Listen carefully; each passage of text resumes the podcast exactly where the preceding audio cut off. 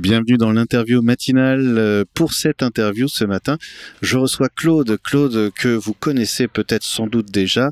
Bonjour Claude. Oui, bonjour tous, bonjour à tous. Alors, tu viens nous rendre visite. euh, En fait, euh, euh, on, va, on va te présenter. En fait, tu es, tu es le fameux Claude des délices de Claude. Oui, absolument. C'est ça que tu es installé sur la place à Sauveterre Oui, entre la fleuriste et le bureau de tabac. depuis deux ans, trois ans? Euh, ça va faire 4 ans en février. Ça passe vite, hein Eh oui. Ça passe très vite, ouais. Quatre ans déjà. Alors, euh, euh, avant de faire, euh, avant d'être en magasin, en dur, en fixe, tu étais itinérant en fait avec ta femme. Vous étiez Ça, itinérant. on était itinérant, on avait le laboratoire à Martignas-sur-Jalles. Et on était beaucoup entre La Réole et Saint-Émilion. D'accord. Alors, euh, laboratoire, parce que rappelons qu'au départ, tu es pâtissier. Alors, triple casquette, pâtissier, chocolatier, glacier. Oui. Voilà, triple casquette. Et puis, euh, donc, c'est quoi l'itinérance en fait Euh, c'est, faire les marchés nocturnes Enfin, Alors, itinérance, on a fait des marchés locaux. euh, on en faisait 9 au départ par semaine. Avec ma femme, on a tous les deux, puisqu'on n'était que tous les deux à la création. Après les nocturnes et les marchés gourmands, beaucoup de portes ouvertes dans les châteaux.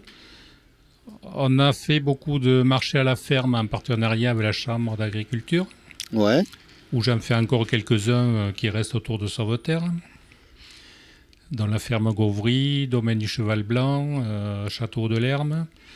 Voilà, on avait gardé ce qui était proche du magasin. Et euh, combien d'itinérance? Ça dure combien de temps cette période? Oh, cette on fait une période, cro- elle a duré une dizaine d'années. Une dizaine d'années. Je, je propose qu'en fait on fasse une biographie inversée. D'habitude on, on part du commencement et puis on arrive à la finalité. Donc le là c'est la partie itinérance, mais avant évidemment euh, tu as toujours été pâtissier en fait. Ah, J'ai toujours été pâtissier euh, depuis l'âge de 14 ans, puisque j'ai... À l'époque, quand on voulait plus travailler à l'école, on avait la chance de partir en apprentissage, pré-apprentissage même à l'époque. Parce que tu voulais plus travailler à l'école. Non, c'était trop compliqué. Ouais. c'est pas passionnant? Non. non, pas. après voilà, moi j'étais manuel, il fallait que je travaille. Que ce soit un peu concret. euh, Et j'ai la chance euh, d'avoir fait et de faire euh, ce que j'aime depuis toujours.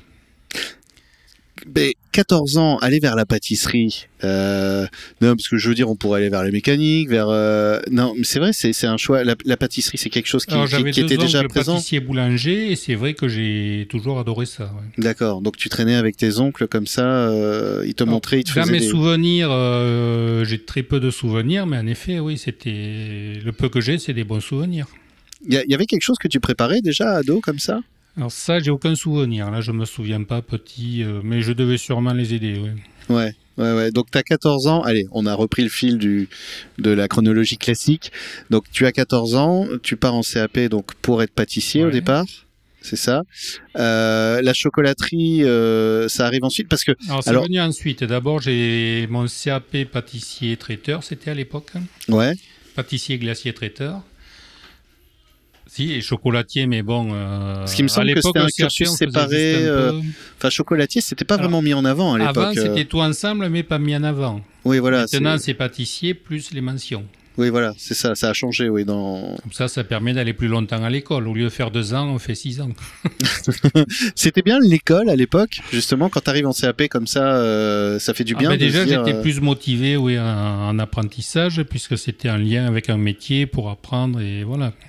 Parce que j'ai fait un reportage il y a pas longtemps sur l'apprentissage, justement. Parce que, alors, perso, euh, moi je viens. euh, alors, je sais, je fais des raccourcis débiles, mais je, viens plutôt euh, à la base de l'Est. Et, et, voire même un peu de l'Allemagne, tout ça. Et dans mon souvenir d'enfant, qui est évidemment idéalisé, j'avais souvenir que l'apprentissage, c'était quelque chose de très valorisé. Je veux dire, un ouvrier, c'était cool en fait de se dire, bah moi en fait je veux faire ça, et je vais là et ça va le faire et ça va être bien. J'ai eu l'impression, en arrivant un peu plus dans le sud ou ici en France, enfin, je sais pas, que euh, l'apprentissage c'était moins. C'est d'abord va à la fac, fais des machins, des bidules, c'est ça qui compte. Euh, et j'ai jamais trop compris pourquoi d'ailleurs il y avait ce, cette C'est vrai différence. qu'actuellement, il y a beaucoup de familles qui préfèrent en effet que les enfants ils aient d'abord le bac et après il faut un apprentissage s'ils veulent. Alors qu'à l'époque, euh, bon, à l'époque il n'y a pas longtemps, il y a 40 ans, euh, on avait la chance de, de pouvoir directement aller faire un apprentissage si on avait envie de faire un métier. C'était valorisé à l'époque, il y avait pas. C'était euh, plus valorisé, oui. Ouais. Parce que ouais, j'ai- l'impression. Après, peut-être ça revient un peu. Non, c'est c'est- alors parce que moi j'ai fait un reportage sur l'apprentissage parce qu'on manque d'apprentis apparemment. C'est compliqué de trouver des apprentis. C'est compliqué d'en trouver des bons et qu'ils aient le CAP ou pas, on ne sait pas où ils passent. Ah, c'est- Ils disparaissent de la circulation, on ne sait pas s'ils continuent le métier ailleurs ou pas, mais moi, comme beaucoup d'autres artisans, euh, on se pose des questions sur la formation et qu'est-ce qu'ils deviennent. Ah ouais. Et alors, euh, il il y a une réponse. J'ai pas de réponse. Parce qu'ils arrivent, ils sont en apprenti, puis après, pouf. Après, où ils arrêtent le métier, ou je pense que la plupart arrêtent, euh, alors dans ma branche, parce qu'ils sont incurés des horaires, des week-ends, et, et c'est vrai que c'est une vie à part. C'est une vie. euh, euh, ouais, parce que c'est pareil, quand, on a 14 ans et qu'on se retrouve donc euh, comme ça, avec. Il y a déjà ces rythmes-là. parce que, tu dis c'est une vie à part, parce que les jours fériés, les, les dimanches, tout ça, c'est des jours qui ne. sont- Alors oui, mais entre guillemets, ils sont heureux quand même. Moi, en apprentissage, je commence le samedi soir à 22h jusqu'à dimanche à midi 1h. Maintenant, ils n'ont pas le droit de commencer avant 5-6 heures. C'est interdit de les faire travailler. D'accord. Ok. Donc c'est quand même. compliqué. Oui, parce que tu commences à quelle heure, toi euh, Entre 3 et 4 heures euh, tous les matins. 3 et 4 heures. Mais euh, comment ça, se- enfin, comment ça se fait que tu commences aussitôt en fait euh, C'est le, quoi? Parce qu'il y a tout à préparer, c'est ça en fait? Alors, si tu veux, oui, comme on fait beaucoup, bon, le pain, on travaille en pousse lente sur 48 heures. Donc, on façonne en, en pousse lente. Ah, en pousse-lente, d'accord. C'est-à-dire que tu, C'est-à-dire, tu, tu on met la pâte en bac, après- on pétrit, on décuve, on met en bac, et on garde la pâte Repos, 24 hein. à 48 heures en chambre froide. Ouais. Et donc, c'est le matin qu'on divise pour façonner, faire pousser et cuire, alors qu'autrefois, on façonnait le soir, on laissait pousser la nuit, et on cuisait le matin. D'accord. Mais ça permet de- d'embaucher plus tard qu'autrefois. 3-4 heures, c'est. Autrefois, ils se faisaient les nuits complètes, maintenant, c'est fini. Ah, ben d'accord. Mais. euh, oh, ouais, maintenant, c'est la grasse matinée, embauche 3 heures, 4 C'est heures. euh, c'est- plus cool. c'est- c'est. ouf Presque 3 heures de sommeil par nuit. euh, Alors, pas quand même, mais bon, il y a des nuits courtes. Il y a des nuits courtes. Et, et, et pourtant, tu tiens. Oui, mais je m'impose ma sieste tous les jours, c'est sacré. Ça, c'est sacré. C'est vrai que. C'est important. Ouais.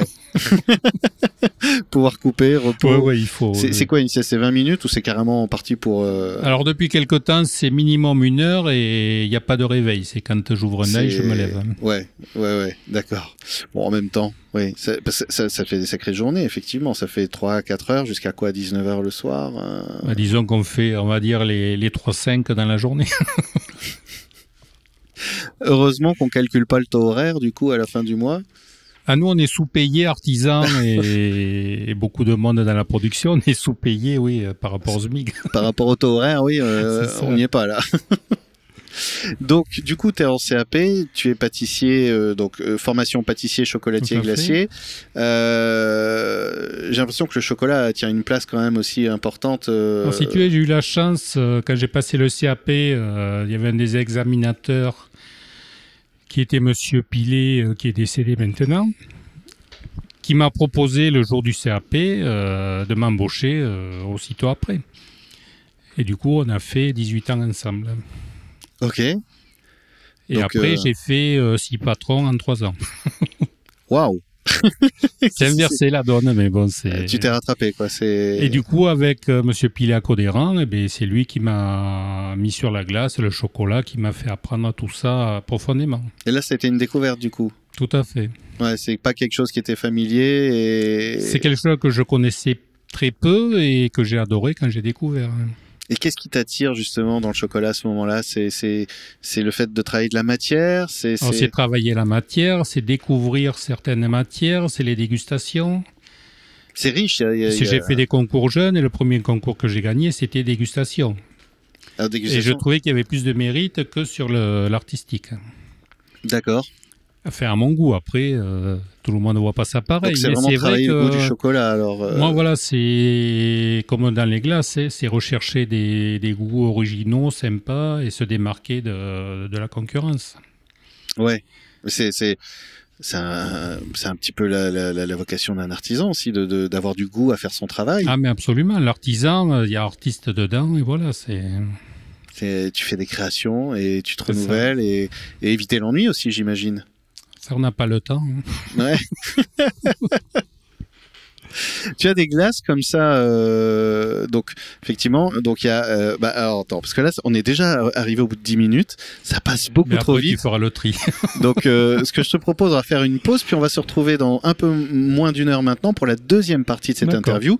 Donc on a parlé du début, du chocolat, et là on arrive sur la glace, et notamment je crois la glace au morito, c'est ça? C'est ça, je fais une glace Morito qui a beaucoup de succès et on est connu également pour ça. Eh ben on va, on va en parler dans, dans quelques minutes. Voilà, ben à tout à l'heure.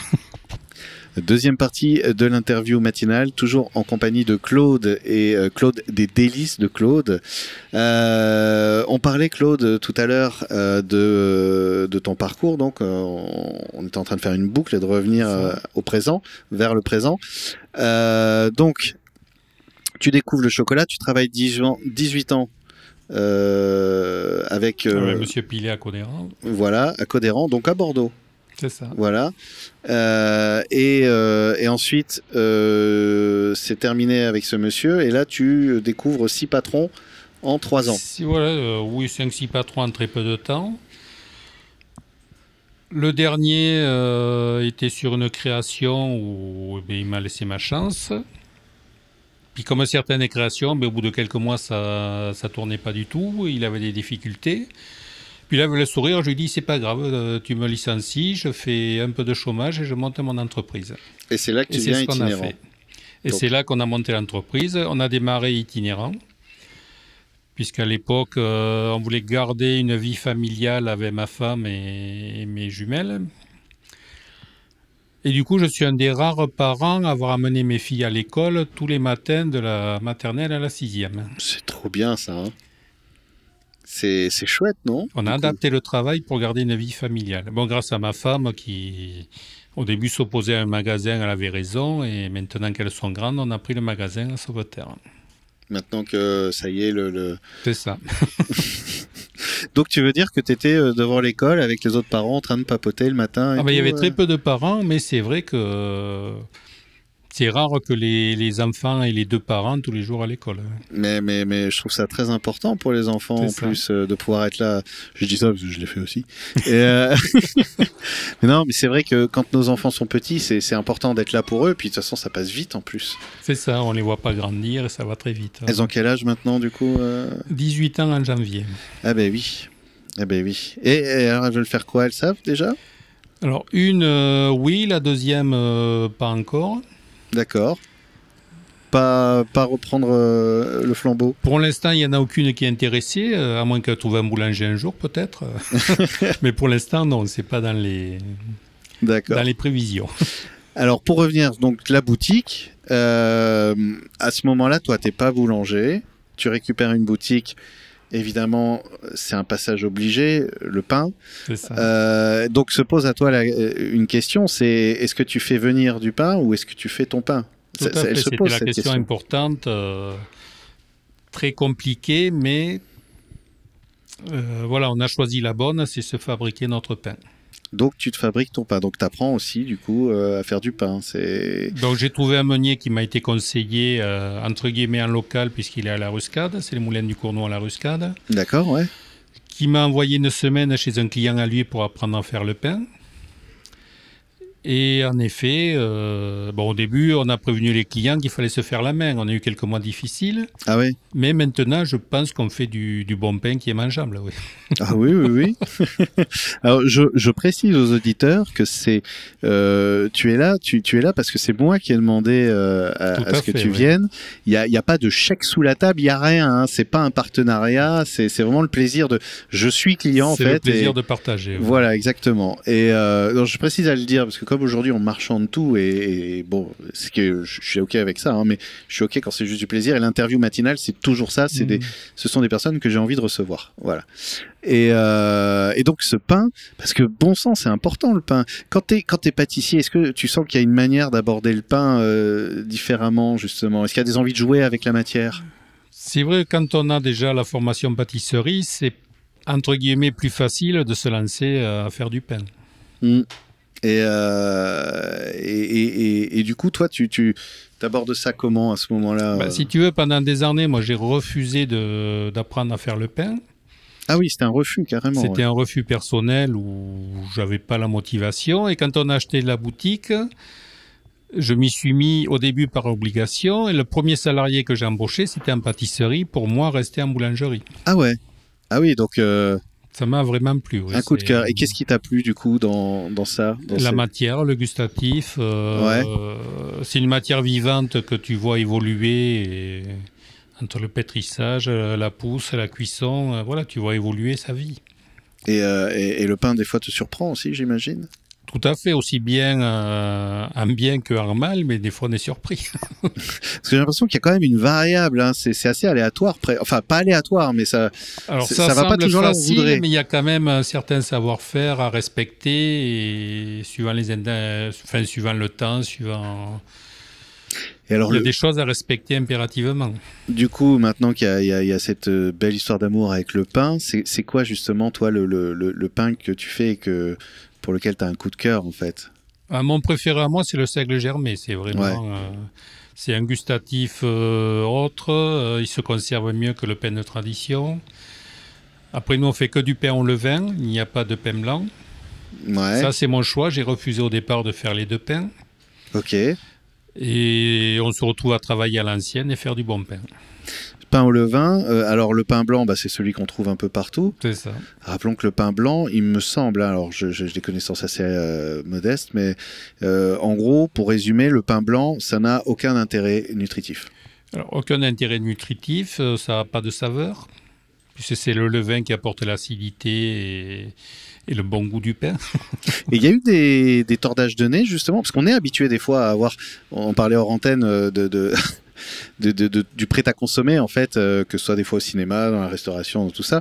Euh, mais des fois, on n'est pas, on n'est plus habitué au goût en fait. Il y a eu des, qu'est-ce que c'est ça? Alors en effet, il y, a, un gustatif qui a disparu.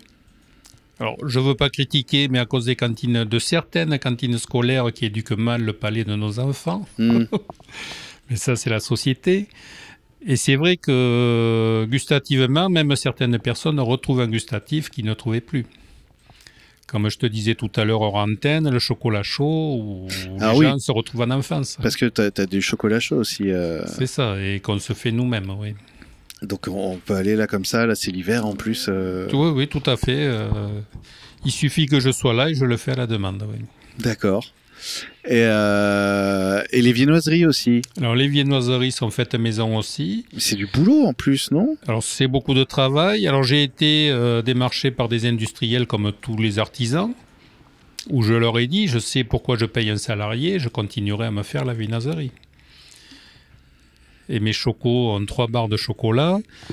Alors certains clients disent que mes viennoiseries sont grosses, comme je leur dis non, c'est les autres qui font trop petits. Moi les miennes sont normales. mais oui, mais trois barres de chocolat au prix du chocolat, mais ça va pas C'est un choix. C'est en effet ça coûte plus cher. Euh, ben, un chocolat, je mets 50% de plus que les autres, mais c'est une satisfaction et j'ai toujours fait ça. C'est c'est chouette de nourrir les gens, non? Ah bah oui, faut, on va être poli, il faut les engraisser pour qu'ils se portent mieux. non, non, c'est important de bien manger, oui, c'est quand même... Euh, tant qu'on peut, il faut. C'est, euh, je trouve que c'est une manière un peu de, dire je t'aime aux gens aussi, de, leur préparer des, des choses qui les font sourire en fait. Parce que la pâtisserie, c'est un peu un, câlin alimentaire presque, j'ai envie de dire. Euh. Ah, quand c'est bien fait, oui. C'est comme je dis souvent aux clients, toi, on se rapproche de ça. Quand c'est fait avec amour, ça fait pas mal. Quoi. C'est vraiment, c'est formidable. Mais c'est vrai. Et, moi, le premier contact que j'avais eu justement avec votre boulangerie, euh, pâtisserie du coup, euh, c'était euh, les puits d'amour. C'est ça. voilà, je m'en souviens parce que parce qu'on n'en trouve pas forcément facilement. Alors, on n'en trouve pas forcément. après, bon, il y a le puits d'amour de Capsieux qui est une grande renommée, mais moi, c'est pas du tout le même. Moi, c'est le puits d'amour à Claude. qui est plus copieux et même certains clients maintenant commencent à en acheter un pour deux. Il va falloir que je réduise la taille. Ah mince. Mais c'est vrai qu'ils sont super bons et très appréciés. Oui, c'est vraiment. euh, Euh, C'est les gâteaux à Claude. bah ouais. Et, et, et moi, j'avais justement euh, eu les yeux qui brillent en mangeant ce puits d'amour. Donc, euh, et du coup, après, je suis parti chercher mes sandwichs. Voilà. Voilà. Et, euh, et, et, et- justement, euh, tu parles de réduire la taille. On, on va finir là-dessus. Il nous reste 2-3 minutes. Ouais. Euh, vu la situation actuelle, puisqu'on on découvre aujourd'hui que donc euh, la place centrale de la fabrication de tout dans le monde, apparemment, c'est un, un- un pays de- de- d'Europe de, l'Est euh, ou de, de, je sais, de, de l'Ukraine. Hein Euh, Pour pas le citer, ouais. voilà, pour pas le citer, qui amène à, à des, des, des, des comportements d'achat un peu étranges où on trouve, sans citer de, de, de non quoi, mais euh, par exemple du sucre moins cher dans des endroits où ça devrait être plus cher. Enfin, on est obligé d'un peu de. Comme si tout le reste suffisait pas aujourd'hui. Est-ce que tu arrives à absorber, toi Enfin, comment ça se passe tout ça? Alors c'est très compliqué. Nous, on arrive à mieux survivre que certains puisque j'ai une baisse de charge salariale involontaire, mais qui m'arrange vu la situation. Ça permet de mieux absorber euh, toutes les augmentations qu'on prend comme tous les artisans de tous les métiers. Ouais. Que Mm. ce soit dans le bâtiment, l'alimentaire, on est tous touchés. Jusqu'où on pourra tenir, on ne sait pas. Mais ça devient très grave. Oui, Et ça, ça continue d'augmenter encore régulièrement? Oui, oui, les emballages, les matières premières. euh, Ouais. Pour moi, c'est non justifié, mais tout augmente. Bon, bah. Il n'y a que nos produits qui augmentent modérément parce que le, le pouvoir d'achat est touché. Et si on augmente trop, eh bien, on n'aura plus de clients, ce qui est normal. Bah oui, c'est toujours trouver le juste milieu. euh, Donc on est le dernier du, du maillon et il faut absorber pour garder une clientèle qui apprécie nos produits. Bah écoute, en tout cas, euh, merci d'être venu. Euh, Avec plaisir. en, en espérant que, que ces augmentations euh, mettent le frein à main et, et, et je n'ose y croire, même reviennent à un prix plus modéré. Il faudrait que l'État, parce qu'ils doivent avoir certains pouvoirs, qui puissent bloquer tout cet abus. Parce que c'est ça- quand même c'est énorme. C'est C'est, t'as une idée du pourcentage d'augmentation sur, sur, sur ton coût des matières et tout Mais là, je suis sur le bilan, donc je vais bientôt avoir euh, la confirmation pour cette réponse. Ouais. Mais en effet, c'est c'est quand même des budgets énormes. Oui. Ouais, ouais, ouais. Alors On moi, parle- je me vois dans une petite échelle, mais c'est c'est des grosses augmentations. Ouais, donc on imagine après euh, à C'est plus ça. grande échelle. Enfin bon. Bah, merci beaucoup Claude. Mais merci à toi. Et, euh, et puis à l'occasion on repasse parce que là on vient encore de péter les 10 minutes et de faire un peu plus. Voilà, il faudra faire 10 minutes tous les mois. voilà. merci beaucoup. Merci bien.